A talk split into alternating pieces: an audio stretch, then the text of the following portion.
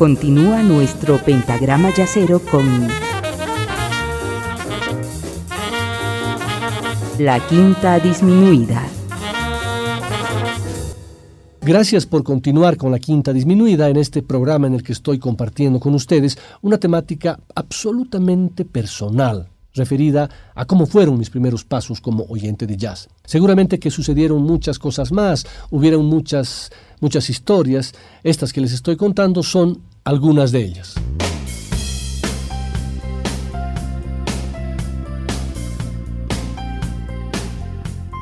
Como les comentaba al inicio del programa, en estos años la información y la disponibilidad de música en la ciudad de La Paz era muy restringida. Habían algunas disqueras que traían material, recuerdo por ejemplo los nombres de algunas de ellas, como la Stereo Records, la Columbia, Saba Limitada, en realidad eso era todo.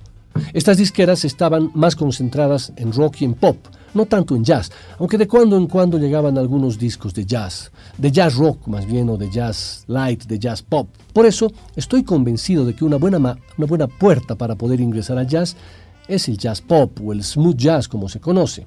Esos fueron mis inicios que me permitieron poco a poco adentrarme en el mundo verdadero del jazz. Uno de esos discos que me cautivó profundamente en esos años fue el que me prestó mi amigo Sergio Calero, que junto a sus hermanos Ramiro y Juan Carlos tenían una importante colección de discos. Se trataba de un disco que tenía en la tapa la fotografía de una cajetilla de fósforos usada en la que quedaban solamente dos cerillos.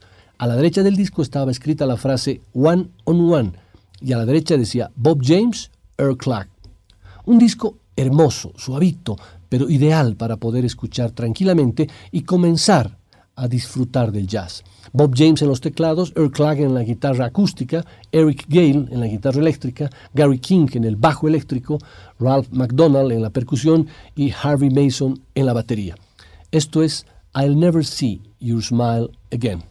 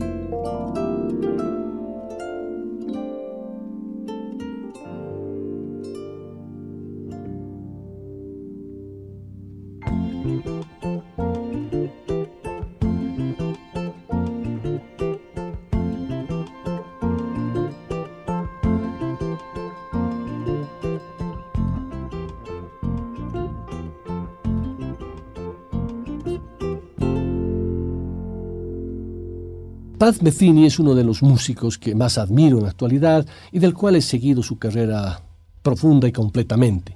¿Saben qué es lo primero que escuché de Paz Metheny?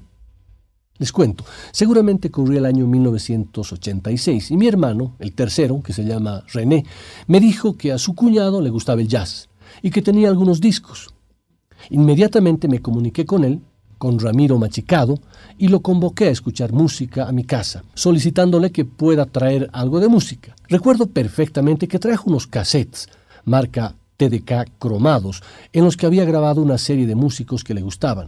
Puse el cassette y el primero que comenzó a sonar fue Pat Metheny. Yo estaba bastante familiarizado con el sonido de la guitarra eléctrica de maestros de jazz fusión como Aldi Meola y John McLaughlin, del rock como Jimi Hendrix, Steve Howe de Yes, Martin Barr de Jethro, Jimmy Page de Led Zeppelin, Robert Fripp de King Crimson y otros. Y también de algunos guitarristas de jazz más estándar como Kenny Burrell, Wes Montgomery y, y demás. Pero nunca había escuchado un sonido tan limpio, tan concreto y tan bien definido como cuando escuché a Pat Metheny. Recuerdo ese primer momento perfectamente como si fuera ayer. Era el tema Lone Jack del primer disco del Pat Metheny Group, con Mark Egan en el bajo, Danny Gottlieb en la batería, Lyle Mace en el piano y teclados y por supuesto Metheny en la guitarra. Este es el tema que les digo que escuché por primera vez en el cassette que me prestó Ramiro Machicado.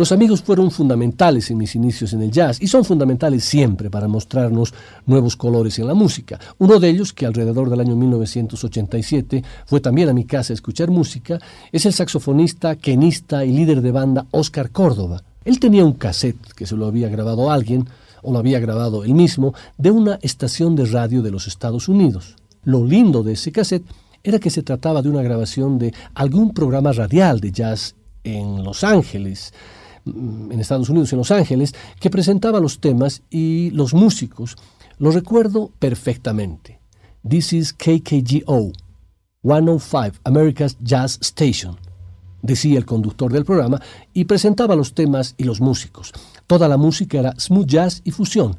Por ejemplo, recuerdo el tema que estaba el tema Elephants in Love de Jean Lac Ponty, alguno de George Benson, pero el tema que caló profundamente en mí era la versión de Autumn Leaves a cargo de Sud Sims en el saxo tenor, Rune Gustafsson en la guitarra eléctrica y Red Mitchell en el contrabajo. Un trío sin batería. Era la primera vez que escuchaba conscientemente el clásico estándar del jazz Autumn Leaves, gracias a mi amigo Oscar Córdoba. Presten atención al solo de contrabajo. Es de las cosas que más me gustó en esos años.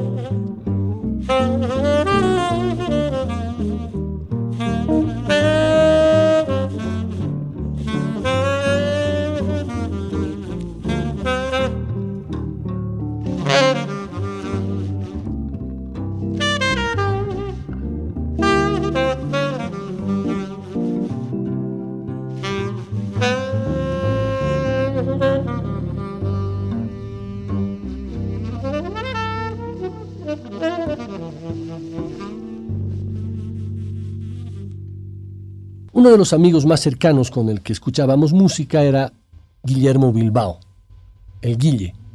El grupo de melómanos de esos años, alrededor de seguramente 1990, estaba conformado por Ramiro Calero, Gringo Rosa, Tico Bilbao y Guille Bilbao, su hermano. Este último era un melómano de una sensibilidad muy profunda. Le gustaban Bill Evans, Chet Baker, Billy Childs y muchos otros. Pero un detalle que me acuerdo de él, de Guille, era que amaba a la banda Spyro Gyra y disfrutábamos mucho de su álbum Morning Dance, en el que estaba incluido el tema Song for Lorraine. Guille murió en un accidente en el año 1995, dejando un fuerte vacío en la comunidad jazzística paseña. Va dedicado a él este tema que escuchábamos en nuestras sesiones yaceras de la ciudad más cercana al cielo.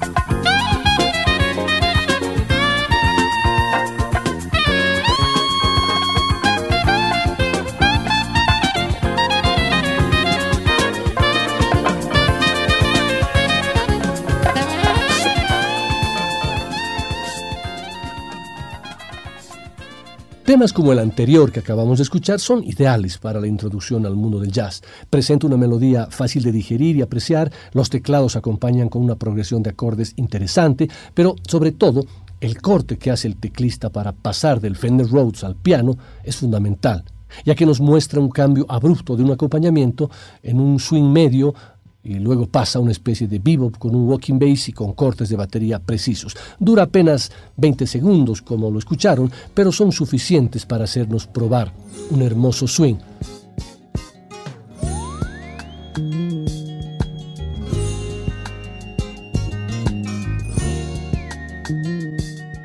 El escritor universal Jorge Luis Borges manifestaba que sus aspiraciones personales en el ámbito de la literatura se resumían en lograr ser un buen lector.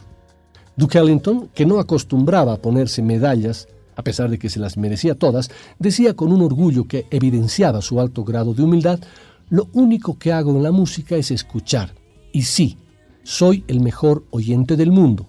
Valgan estas citas para situar sin dar más vueltas, el objetivo que se propone Ted Gioia con la publicación de Cómo escuchar jazz, que es en definitiva compartir su experiencia para que el lector aficionado al jazz mejore como oyente y con ello aumente el placer de sus, de sus escuchas. En este programa les estoy relatando cuáles fueron mis inicios en el jazz, una visión estrictamente personal, para que en la próxima sesión pueda compartir con ustedes los capítulos, algunos capítulos del libro de Ted Gioia.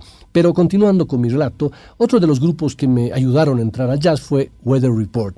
El álbum tenía por título Heavy Weather, que se iniciaba con el tema clásico compuesto por Joe Zawinul titulado Birland, un gran tema para quienes quieran iniciarse en el jazz.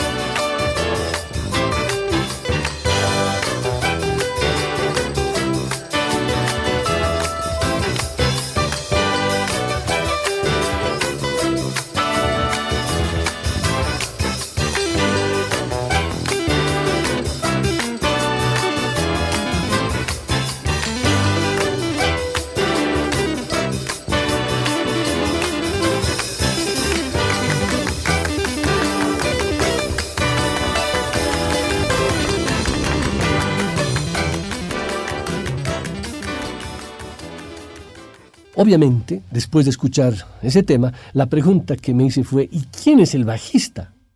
En los textos del álbum estaba el nombre, Jaco Pastorius, que además coproducía el disco junto con Joe Sawinul. El sonido del bajo de Jaco era para mí una absoluta novedad. Sonidos distorsionados, armónicos, acordes, líneas de walking bass, todo, todo en un bajo eléctrico. Nunca había escuchado a un bajista tocar de esa forma, mucho menos en el ámbito del jazz, así que necesitaba buscar más música de Jaco. Por esas épocas se había abierto una nueva disquera con mucha música rock y también algo de jazz.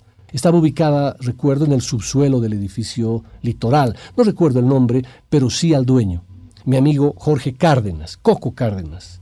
Busqué entre las gavetas de discos y encontré dos que me cautivaron.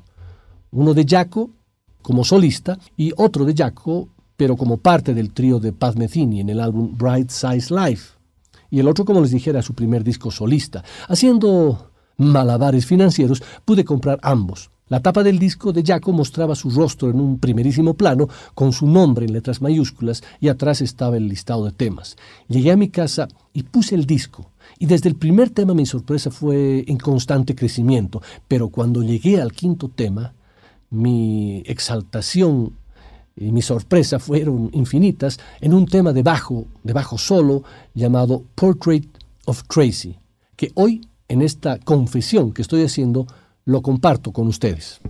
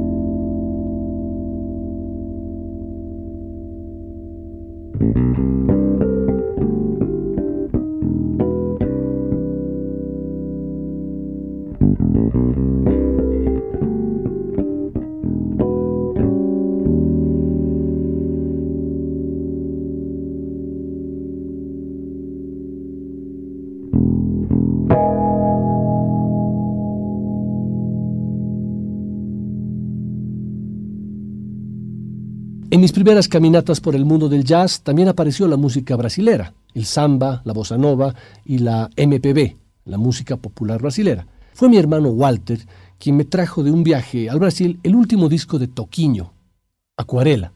Al escucharlo por primera vez me encantó su toque sutil en la guitarra, sus arreglos y sus melodías. Hablé con mi hermano para agradecerle y decirle que el disco me había encantado, a lo que él replicó, ¿acaso no habías escuchado antes a Toquinho junto a Vinicius? No, le dije. Tienes que escuchar eso. Y también Antonio Carlos Jobim. Me puse en campaña para comenzar a nutrirme de la música brasilera y encontré un disco que decía Vinicius Toquiño y María Creusa en la Fusa. Buscando información de los lugares más recónditos, me enteré que más que un café con certas secas, la Fusa era un ícono, un lugar signo donde no se iba a ver ni a ser visto, se iba a encontrarse con amigos. Era chiquita y cálida. En sus primeros años, la Fusa tuvo un público afecto al under, pero después se popularizó un poco más. Los primeros en frecuentar el local fueron jóvenes que buscaban en el arte propuestas para vivir de una manera diferente a la de sus padres. Algunos iban porque había que ir, porque era bien visto, otros porque reconocían en Vinicius a un formidable poeta y cantor y tenían muy en claro que se trataba de un gran señor antes que nada.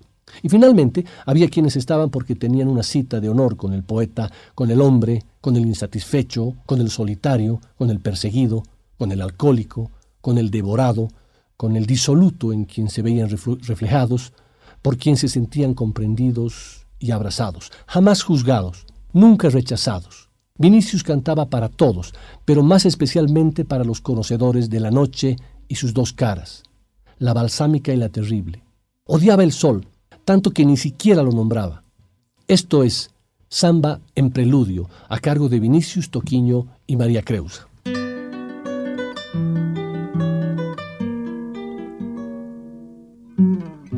Eu sem você não tenho porquê, porque sem você não sei nem chorar. Sou chama sem luz jardim sem luar, lua sem amor, amor sem se dar. E eu sem você sou só desamor, um barco sem mar, um campo sem flor, tristeza que vai tristeza que vem. Sem você, meu amor, eu não sou ninguém. Ah,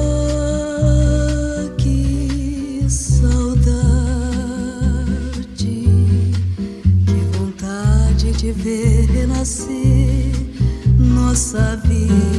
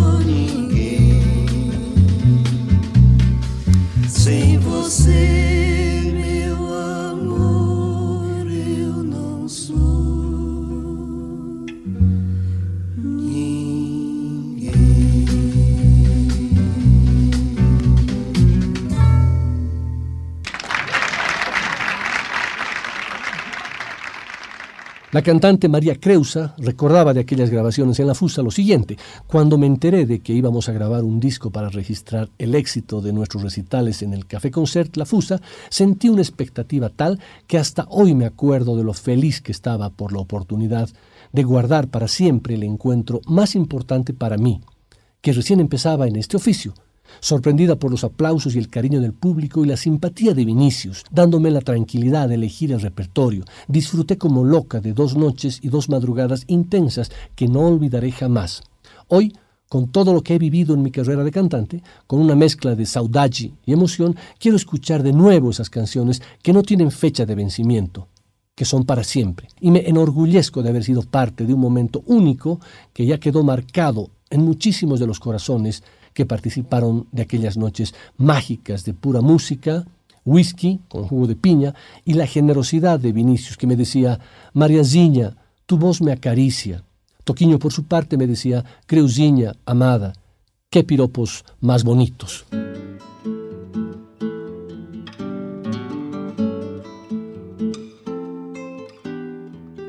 En mi pesquisa de música brasilera también encontré a Chico Buarque y Milton Nascimento, gracias a mi amigo Luis Inchauste, Luchín, que tenía un disco bajo el título de Gerais, de Milton Nascimento, en el que en un tema participaba Chico Buarque en el clásico O que será, que hoy, en estas confesiones de mis inicios en el jazz, comparto con ustedes.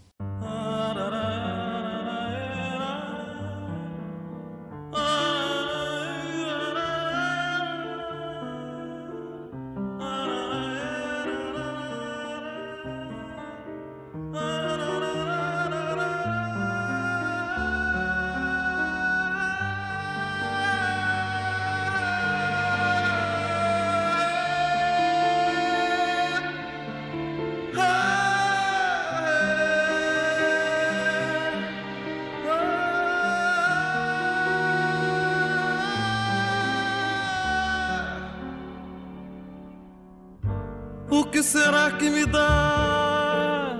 Que me bole por dentro, será que me dá? Que brota a flor da pele, será que me dá?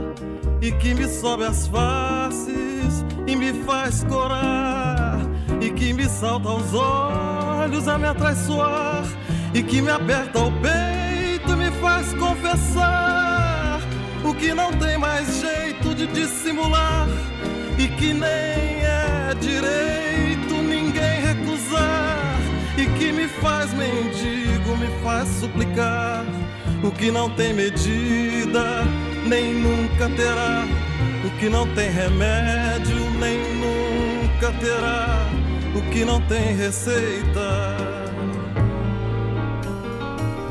O que será que será que dá dentro da gente que não devia? Desacata a gente, que é revelia, que é feito uma aguardente que não sacia, que é feito estar doente de uma folia, que nem dez mandamentos vão conciliar, nem todos os ungüentos vão aliviar, nem todos os quebrantos, toda alquimia, que nem todos os santos, será que será? O que não tem descanso nem nunca terá. O que não tem cansaço nem nunca terá. O que não tem limite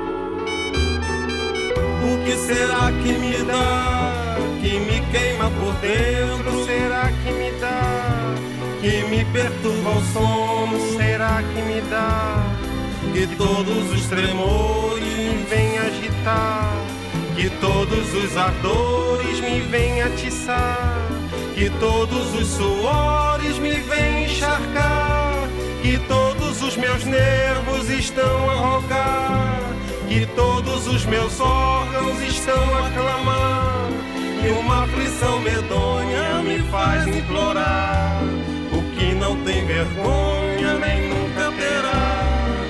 O que não tem governo nem nunca terá. porque não tem juízo.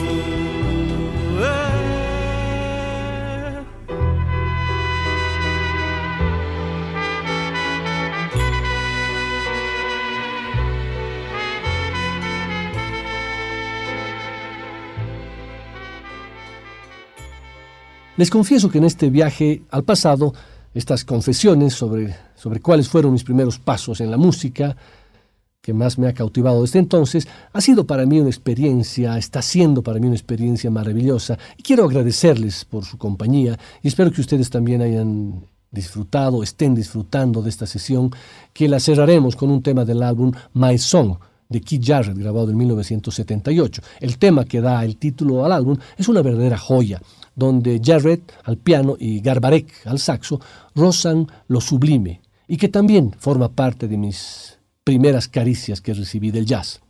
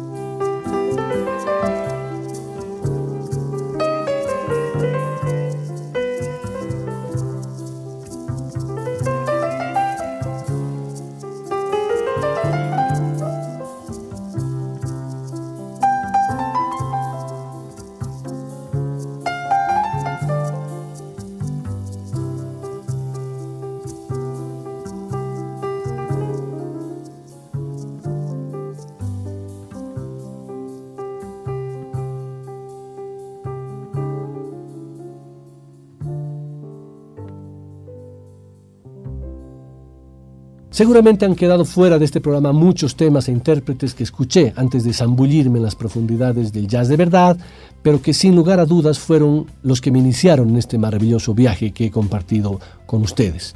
Muchas gracias por su paciencia, su compañía y por aceptar estas confesiones que les he hecho. Hasta la próxima.